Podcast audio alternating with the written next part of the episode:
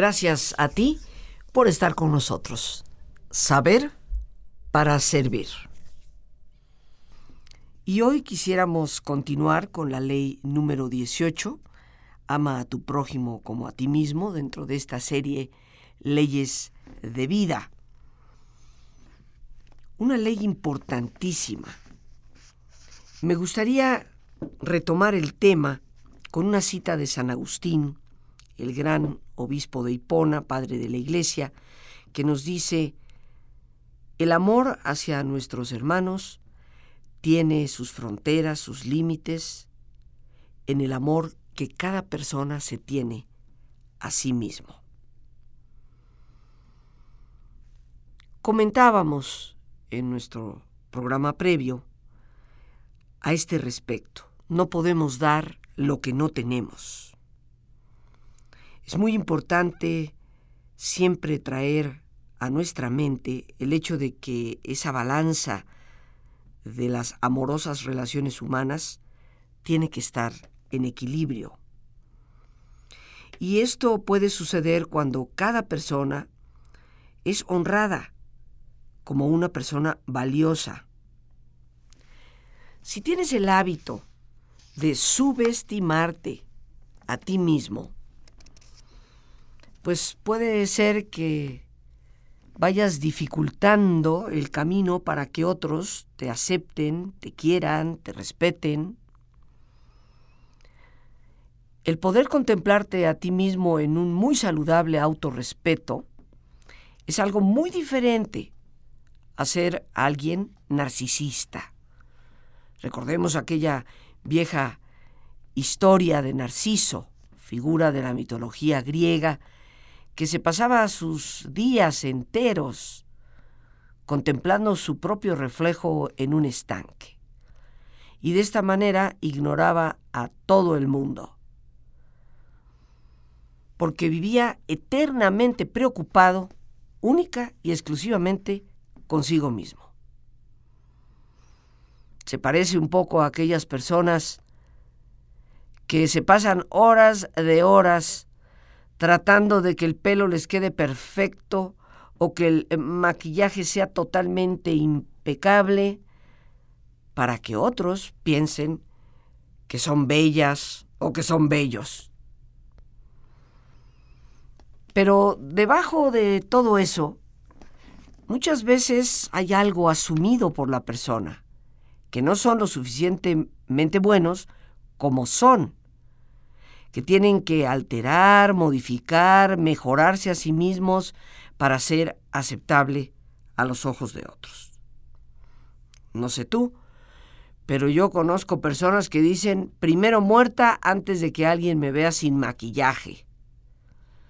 Y lejos de tener a la mano pues algo de dinero, tal vez el documento de identidad, el IFE, un pasaporte, una lamparita de mano. En caso de una emergencia, hay personas que muy lejos de eso, lo único que tienen es una bolsita con todo el maquillaje necesario. Esto, queridos amigos, suena a chiste. Nos reímos cuando alguien nos los cuenta, pero ¿qué hay detrás de todo eso? Sí, el arreglo es importante, sí, nos gusta vernos bonitas, a los señores les gusta verse guapos, nos cuidamos, pero ¿qué es cuidar el cuerpo? Y cuidar el cuerpo no significa el que no tengamos la capacidad de ser vistos tal y como somos. Cuidar el cuerpo con el ejercicio, con la alimentación, ponernos aquello que nos sienta mejor, que realza en parte tal vez nuestra belleza natural o, los rasgos interesantes que tiene nuestro rostro.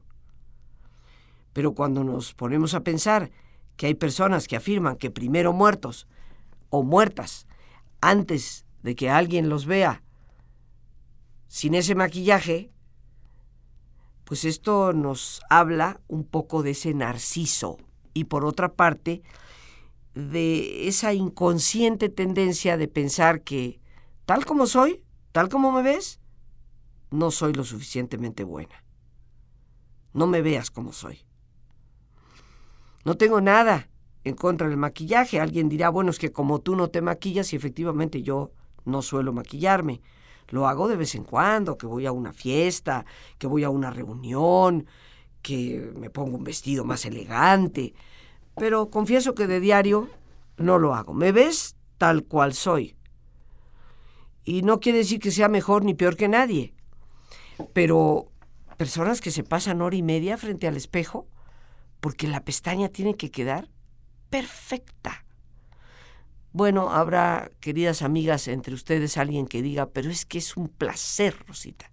Y yo lo respeto, sin lugar a dudas.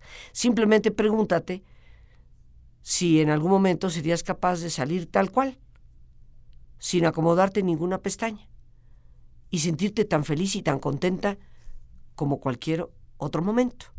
Eso es lo que es verdaderamente importante. La verdadera autoestima pertenece a aquella persona que se mira en el espejo ni para criticar ni para admirar, pero para poder ver más allá de la apariencia física hacia la esencia interna de lo que hay dentro de nosotros. Y si miramos dentro y nos damos cuenta que somos realmente creados a imagen y semejanza de Dios en nuestra esencia, tenemos todas las razones del mundo para sentirnos bien con nosotros mismos, amarnos a nosotros mismos. Aquel que logra moverse, por así decirlo, más allá de los miedos, de la incomodidad, para ver más profundamente, más amorosamente dentro de sus propios ojos, debe de ser capaz de compartir esa mirada de amor plenamente con los demás. Si tú aprendes a aceptar la persona que tú eres, entonces podrás salir y compartirte con los demás. Y esto es indispensable para amar a nuestro prójimo. Esa máxima, esa ley de vida que aparece en la Biblia,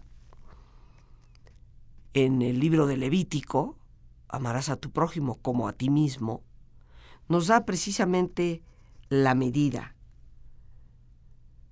Yo hoy te quiero recordar de manera muy importante que si hemos tomado esto como una ley de vida en esta serie, es porque todos queremos vivir una mejor calidad de vida, tener mejores relaciones, vivir con más felicidad. Y para eso nuestras relaciones con los demás son indispensables. Pero para relacionarnos de manera adecuada, de manera equilibrada y de manera que nos dé un crecimiento y una mejoría, necesitamos tener esa capacidad de autorrespetarnos, de autovalorarnos, de sentirnos bien con nosotros mismos. Es de suma importancia para nuestro propio equilibrio. Y así, queridos amigos, entramos en la ley número 19. El ser lastimado es nada, al menos que mantengas tu atención constante en ello. Esta es la ley número 19. El ser lastimado es nada, al menos que mantengas tu atención constante en ello. Y por supuesto habrá quien diga, pero Rosita, eso de decir que el ser lastimado es nada, cuando a veces eso nos causa graves daños, lo decimos en un sentido de arruinar la vida. Lo decimos en un sentido de paralizar la vida. Y también habrá quien diga, bueno, es que la gente te puede lastimar, las circunstancias, de tal manera que tu vida se transforma y cambia. El que te dé un balazo y te lastime la columna te deja en una silla de ruedas. Estoy completamente de acuerdo. Pero no estamos hablando tal vez de esos gravísimos daños que cambian la vida, no acaban con ella, y esto es importante subrayarlo, porque siempre habrá personas que a pesar de esos gravísimos daños, salen adelante, retoman la vida, con cambios por supuestamente dramáticos, pero de que se puede, se puede. Sin embargo, más allá de mencionar esas excepciones, aquí hablamos eh, de esos pequeños conflictos que tenemos con nuestros seres queridos, con nuestros compañeros de trabajo, en ocasiones inclusive con nuestros amigos. Es que me lastimó mucho lo que me dijo. Es que me duele mucho lo que hizo ese día. Ese tipo de situaciones realmente, amigos, no son nada, al menos que mantengamos nuestra atención constante en ellos. Hablábamos precisamente sobre la enorme cantidad de grupos de autoayuda que existen y hemos también mencionado cuán benéficos pueden ser. En el fondo, lo que estos grupos siempre nos proponen de inicio es que tengamos la capacidad de reconocer la situación en la que estamos viviendo. Y en lo que se refiere a que alguien nos lastime, recuerda, si lo puedes sentir, lo puedes sanar. Malo es cuando escondemos esos sentimientos, cuando pretendemos que aquí, aquí no pasó nada. Y eso, por supuesto, no es verdad. Pero al mismo tiempo es muy importante poner nuestra atención en el sentido común que expresó tan claramente Confucio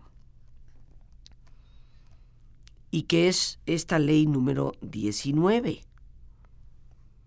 El ser lastimado es nada, al menos que mantengas tu atención constante en ello. Este sabio consejo de este hombre a quien seguramente todos admiramos, independientemente de nuestras creencias por su gran sabiduría, puede ser mucho más importante que algunos de los intentos que hacemos por recobrarnos de situaciones que nos han lastimado. Si tenemos la capacidad de permitir que el pasado permanezca donde pertenece, que es en el pasado, entonces no estamos como casi compulsivamente compelidos a estarlo reviviendo una y otra y otra vez. Por supuesto que nos duele que alguien nos lastime. Puede hacernos sentir verdaderamente fatal, furiosos y sobre todo muy impotentes ante la injusticia que algunas de esas ofensas nos pueden hacer sentir. Pero estarlas reviviendo de una manera repetida, a través de cada día, cada semana, cada mes, o tal vez inclusive a lo largo de los años. Eso, por supuesto, no sana absolutamente nada, sino que se convierte en un reavivar, reabrir y lamerse la herida de manera constante. Se convierte en una especie de proceso para seguir practicando inclusive rutinas viejas, en vez de ir aprendiendo nuevas maneras de responder o de pensar que nos sintonicen con, pues, con canales más frescos de pensamiento. Cuando continuamos una y otra vez levantando los cascaroncitos de nuestras heridas emocionales, estamos como sobrealimentándonos de un sufrimiento totalmente innecesario, en vez de ocuparnos por seguir adelante con la vida y abocarnos ciertamente en ocasiones a reinventarnos a nosotros mismos. Pero eso en varias ocasiones de la vida es necesario. En algún momento puede ser una experiencia muy sanadora el recordar, el confrontar una experiencia traumática. Este tipo de recuerdo nos puede ayudar a ver más allá de los eventos pasados para ubicarlos en lo que realmente fueron y dejarlos ir. En vez de eh, vivir con el eterno miedo de que algo en el futuro que hoy nos lastima va a volverse a presentar. El perdón, por supuesto, puede ser un agente sanador muy poderoso para esto. El perdón, de hecho, es un proceso. De dejar ir lo falso por lo verdadero. ¿Y por qué digo lo falso por lo verdadero? Por lo que pasó, ya se fue. Dejarlo ir es aceptar una realidad nueva. Lo que pasó no es tu realidad de hoy. Ya se fue. Vivir en la verdad es vivir el presente como es. Borrar un error de la mente, del cuerpo, de la vida. Los errores son para aprender. Yo te quiero recordar que el mundo, pues no es un patio de recreo, es más que todo un salón de clases. La vida no podemos decir que es una eterna fiesta, pero sí un proceso constante de educación. Una lección eterna para todos nosotros que nos va enseñando cómo poder amar de una manera mejor. Y si la gran lección de la vida es saber amar de manera mucho más íntegra, mucho más constante, mucho más verdadera, intrínsecamente, pues es indispensable que nos demos cuenta que sin perdón no puede haber historias de amor. Y todo empieza por perdonarnos a nosotros mismos. A veces no solamente por lo que hemos hecho a otros, sino por habernos puesto en una situación o haber permitido una determinada circunstancia que le dio al otro o a la otra el poder de lastimarnos. Saber perdonarnos a nosotros mismos es importante, no solo, repito, por lo que hemos hecho, sino a veces porque nos da mucha cólera el haber permitido lo que nos hicieron. Pero de igual manera tenemos que perdonar a otras personas. ¿Y perdonar qué? Pues yo en lo personal, y ya me conocerás porque lo he dicho muchas veces en el programa, en diversas ocasiones, perdonarlo todo. Lo cual no significa que te vuelvas a involucrar con esa persona, que vuelvas a la misma historia, que retomes el camino sin arreglar las cosas a fondo y de raíz. Pero perdonar, perdonar siempre. Yo creo que el perdón en muchas ocasiones involucra una especie de viaje imaginario para poder ser capaces de comprender las influencias que pueden haber conformado el comportamiento de la persona que nos ha lastimado. Si procuramos comprender un poco, en la mejor de nuestras habilidades, de dónde es que viene una persona, por qué hace lo que hace, observar qué situaciones pueden ser más prevalentes en su vida. Entonces, ese esfuerzo nos ayudará enormemente a trascender la herida. Tal vez no seríamos tan prontos para involucrarnos con la ofensa como algo específicamente dirigido a nuestra propia persona sino que veríamos más una situación donde una persona por sus propios antecedentes, por su propio dolor inclusive, ofende, pero aunque parezca tan personal la ofensa, ofende por su propio sufrimiento, por sus propios antecedentes, como hemos dicho hace unos, hace unos momentos. La empatía juega un papel importantísimo para no quedarnos atrapados en alguna herida porque alguien nos haya lastimado. Una vez que llegamos a comprender cuál es la dinámica detrás de algunos de los abusos que padecemos, tendremos mayor capacidad para perdonar. Hay tantos dichos, tantos refranes un viejo proverbio africano nos afirma que aquel que perdona termina con la discusión. Y a veces eso es necesario para continuar con la vida.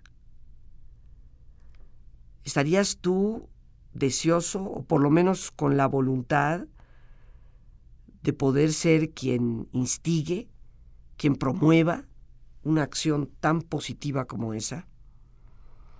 Creo que siempre vale la pena preguntárnoslo. ¿Permito que las cosas simplemente continúen como están? ¿O tomo la iniciativa para dejar atrás lo que ya debe estar atrás y retomar la vida de otra forma? Bien amigos, listos ya para relajarnos. Como es nuestra sana costumbre, te pedimos que te pongas cómodo y si te es posible hacer el alto completo y total, qué mejor que cerrar tus ojos. En una posición cómoda y con tus ojos cerrados, toma conciencia de tu respiración.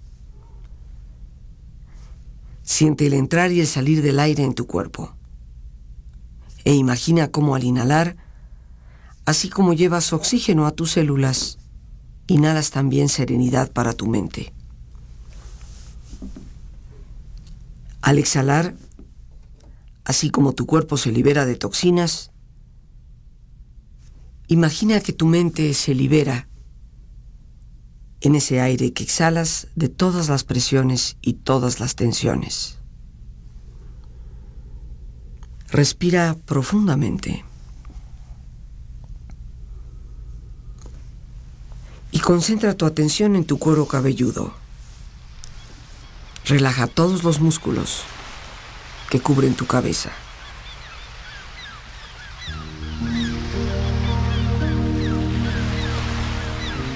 Relaja tu frente, tus párpados, tus mejillas, toda la piel que cubre tu cara.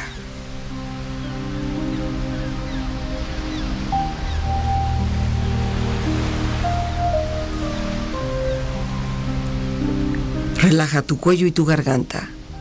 Siente su flexibilidad, equilibrio, balance.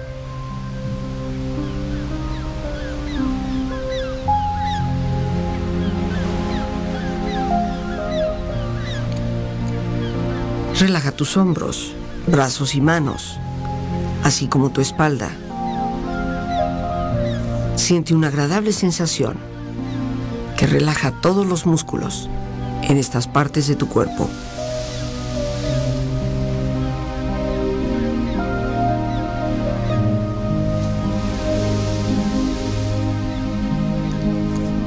Relaja tu pecho, exterior e interiormente, relajando todos los músculos, imaginando a todos tus órganos internos funcionar rítmica y saludablemente.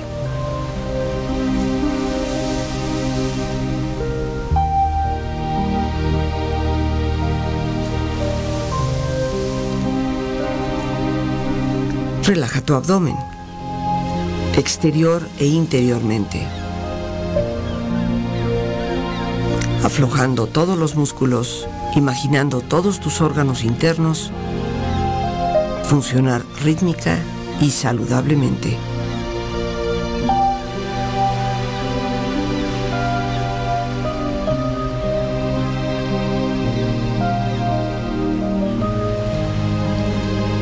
Relaja tus muslos, tus rodillas. Siente la piel, la vibración de la piel en estas partes de tu cuerpo.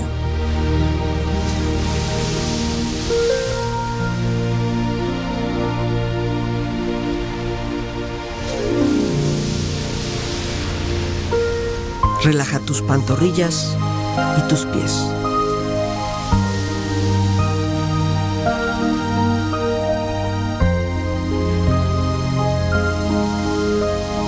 Con tu cuerpo profundamente relajado, proyecta en tu mente la imagen de un lugar ideal para descansar.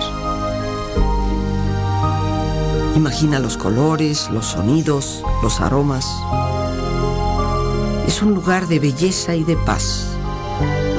Siente estar ahí y disfrútalo.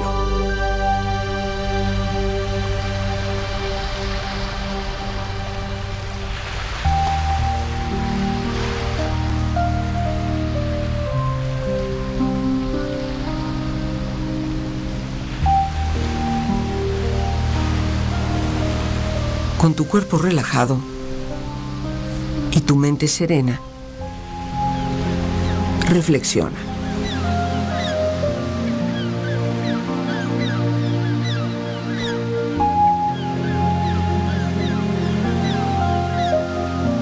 Aprovecha el día. No dejes que termine sin haber crecido un poco, sin haber sido un poco feliz, sin haber alimentado tus sueños. No te dejes vencer por el desaliento. No permitas que nadie te quite el derecho de expresarte. No abandones tus deseos de hacer de tu vida algo extraordinario. No dejes de creer que las palabras y la poesía sí pueden cambiar el mundo.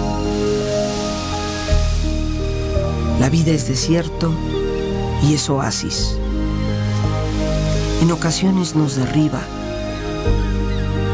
pero también nos convierte en protagonistas de nuestra propia historia. No dejes nunca de soñar, porque solo en sueños puede ser libre la persona para llegar a convertir en realidad lo que está soñando. No te resignes, no traiciones tus creencias. Todos necesitamos aceptación pero no podemos remar en contra de nosotros mismos. Disfruta de tener la vida por delante a cualquier edad. Vívela intensamente, sin mediocridad. Piensa que en ti está el futuro y encuentra tu tarea con orgullo y sin temor. Aprende de quienes pueden enseñarte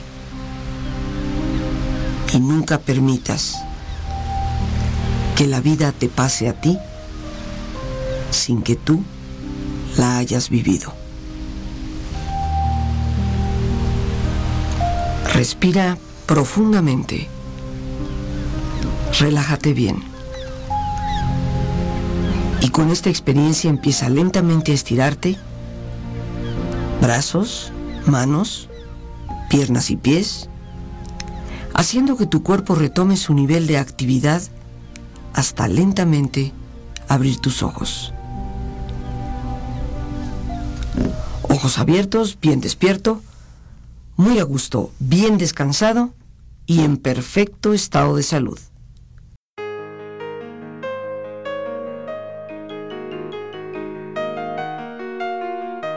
La desesperación es ante todo una rabia, un enojo ante la imposibilidad de concebir que las cosas puedan lograrse.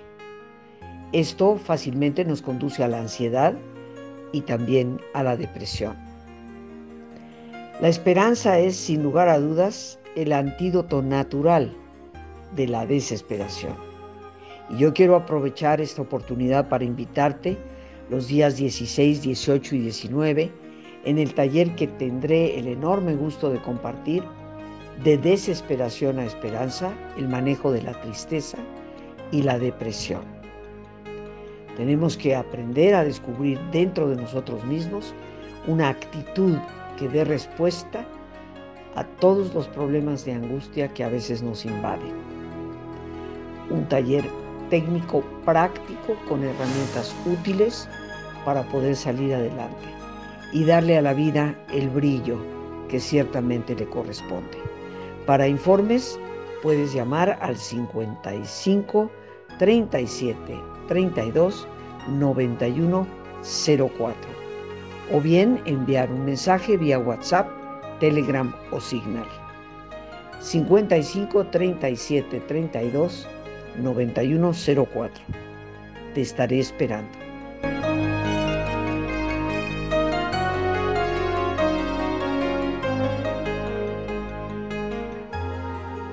Entramos, queridos amigos, en la ley número 20. La ley número 20 en, en esto de las leyes de vida, el entusiasmo facilita el logro, o si lo quieres decir, los logros, cualquiera que sean. El entusiasmo facilita el logro. ¿Cuántas veces, queridos amigos, las cosas parecen no salir como nosotros hubiéramos querido? Nos hemos preguntado si realmente hemos puesto todo nuestro empeño, si el entusiasmo estaba presente. Una de las más eh, famosas figuras de los norteamericanos en cuanto a la presidencia fue eh, Teodoro Roosevelt. Tenía una visión muy clara respecto a los barcos americanos que necesitaban poder transitar del Pacífico hacia el Atlántico y sin esa necesidad de recorrer todo el camino tan largo por la Patagonia, el estrecho de Magallanes. Habían una enorme cantidad de dificultades a vencerse. Primero que todo, la oposición de muchos de sus conciudadanos que no tenían la misma visión para prever lo que el transporte en barco iba a significar para un mundo comercial, eventualmente, casi a un siglo después, que estaría globalizado. Había la oposición de muchos líderes que no deseaban ver a su país a cargo de un proyecto en el área de Centro Sudamérica, que es Panamá, que ya sabían los problemas que los franceses habían tenido para intentar hacer un canal. Así que se sentían que para qué perder el dinero. Sin embargo, este presidente, Teodoro Roosevelt, no se sintió amilanado por estos problemas que, pues como él todos enfrentamos cuando tenemos la visión de algo que deseamos. Era un hombre muy entusiasta respecto a ella y a través de negociación con los diferentes gobiernos logró eventualmente crear un canal en el istmo de Panamá, que va de la ciudad de Panamá en el Pacífico a la ciudad de Colón en el Atlántico. Pero los problemas, por supuesto, no terminaron ahí con la simple oposición que tuvo. Todo su esfuerzo fue prácticamente aniquilado en un momento determinado por los mosquitos que llevaban con ellos la fiebre amarilla. El presidente Roosevelt lidió con el problema, encontró a través de un gran médico, el doctor Gorgas, cómo combatir la enfermedad y eventualmente desarrollar los insecticidas que podían eliminar esos insectos. Quería que el canal realmente uniera al mundo y yo creo en lo personal, queridos amigos, y he tenido el gusto, el placer, el privilegio, no solamente de visitar Panamá en varias ocasiones, sino de haber estado en donde se manejan las esclusas del Canal de Panamá, una obra de ingeniería verdaderamente asombrosa.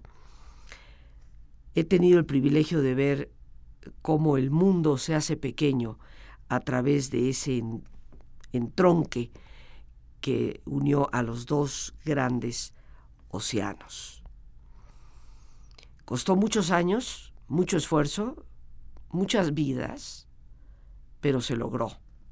Sí, para algunas personas el canal de Panamá es un ejemplo del imperialismo yanqui. Tendrías que visitar Panamá, tendrías que ver lo que significa y saber que hoy en día eso está en manos de los panameños. No le pertenece más a los Estados Unidos, firmaron un contrato por 99 años y efectivamente lo cumplieron. Cuando vemos lo que significa esa obra, nos preguntamos quién pudo persistir. Los franceses ya en el siglo XIX querían hacerlo y sin embargo no lo lograron. Nos tendríamos que cuestionar qué fue lo que hizo posible que a pesar de los pesares, con todas las situaciones adversas en su contra, obviamente, logró salir adelante. Entusiasmo, queridos amigos. Entusiasmo. Tenemos que poseer esta cualidad en el interior de nuestro ser, que es lo que nos va a facilitar llegar a los logros que realmente deseamos. Se ha dicho que la palabra entusiasmo significa llenarnos del espíritu y que el espíritu del entusiasmo es como una fuerza, una energía que está esperando que lo liberemos. El entusiasmo puede también significar por sus orígenes griegos ente o mos, Dios dentro de mí, o el Espíritu de Dios dentro de cada uno de nosotros. Lo importante es darnos cuenta que independientemente de la definición que tú quieras darle, el entusiasmo puede ser cosechado, activado, puede ser transferido inclusive muchas veces de una persona a otra. ¿Cuántas veces en tu vida no te has contagiado por el entusiasmo de otra persona? La energía que nos da el entusiasmo es muy semejante a la señal de una radio que llega a todo el mundo. Puede ser transmitido, puede ser recibido, y cuando el entusiasmo es compartido por un grupo de personas, se potencia de una manera extraordinaria. El chico que ama el fútbol, el chico que sueña en convertirse en una figura de las comunicaciones o en un presidente, cualquiera que sea la meta, sabrá que para lograrlo el entusiasmo es lo único que le puede garantizar muchas veces la persistencia. ¿Tenemos tú y yo el entusiasmo para llegar a persistir y cristalizar nuestras metas? Tal vez uno de los más graves problemas que enfrentamos en nuestra sociedad de hoy es precisamente la apatía, esta tendencia que prevalece en muchísimas personas y que tristemente las lleva a un estado, a una condición de me vale o para qué hago el esfuerzo, ni siquiera vale la pena. ¿Cómo nos explicamos esta terrible plaga que se hace notar cada vez con más frecuencia, tristemente, de suicidios en gente sumamente joven? ¿Cómo podemos explicarlo? ¿Cuántos se han quedado sin entusiasmo alguno? ¿Les parece, reitero, que la vida pues no vale la pena ser vivida. Y esto, esto no solamente resulta doloroso para la persona, resulta muy doloroso y sumamente costoso para nuestra sociedad. En nuestro México de hoy, pienso yo, creo que más que nunca tenemos que retomar el entusiasmo. Vemos en tantas personas una especie de mirada deprimida, de ausentismo en su mirada y sobre todo de una actitud carente de esperanza. El entusiasmo es lo que tiene la capacidad de renovar una y otra vez nuestras esperanzas y por eso esta ley número 20 hemos de tomarla muy en cuenta. El entusiasmo es lo que nos facilita los logros, es lo que nos va a allanar el camino, es lo que nos va a permitir tener la fortaleza de brincar muchos obstáculos para persistir en nuestro camino hasta llegar a lo que verdaderamente deseamos. Decía Ludwig van Beethoven, del brillo del entusiasmo es que permito que las melodías se escapen y entonces las persigo. Casi sin respiro puedo atraparlas y vuelve a volar de nuevo y desaparece. Entra en una especie de caos, de emociones diversas y vuelvo a atraparla. La tomo, la abrazo con un gran gusto, la multiplico en sus modulaciones y finalmente triunfo para crear un tema. Y también de repente me doy cuenta que ahí está, por completo, la sinfonía, que nació del brillo del entusiasmo. Y mira que Beethoven era sombrío. Y mira que Beethoven era bastante pesimista en cuanto a su época. Y mira que Beethoven era muy enojón. Sin embargo, fue un gran músico. Logró lo que pocos, para muchos, Beethoven es el músico por excelencia, el compositor por excelencia. Es probable, queridos amigos, que si él menciona el entusiasmo como lo que origina precisamente que la melodía aparezca, encuentre por dónde manifestarse, es porque puso todo su entusiasmo en el trabajo de su música. Y yo estoy convencida que probablemente por eso fue que logró todo lo que logró. A pesar de sus enojos, a pesar de sus rabietas, a pesar de su pesimismo, a pesar de sus desilusiones amorosas, a pesar de ser tan sombrío, sí tuvo entusiasmo canalizado a la música. ¿Qué sería de cada uno de nosotros si sabemos canalizar nuestro entusiasmo en todas las direcciones de vida? ¿Cómo lograrlo? Sí creo firmemente que tiene mucho que ver con la presencia de Dios y la fortaleza del Espíritu en nosotros. Por hoy las gracias a Dios por este espacio que nos permite compartir. A ti el más importante de todos una vez más. Gracias por tu preciosa compañía. Que Dios te bendiga siempre.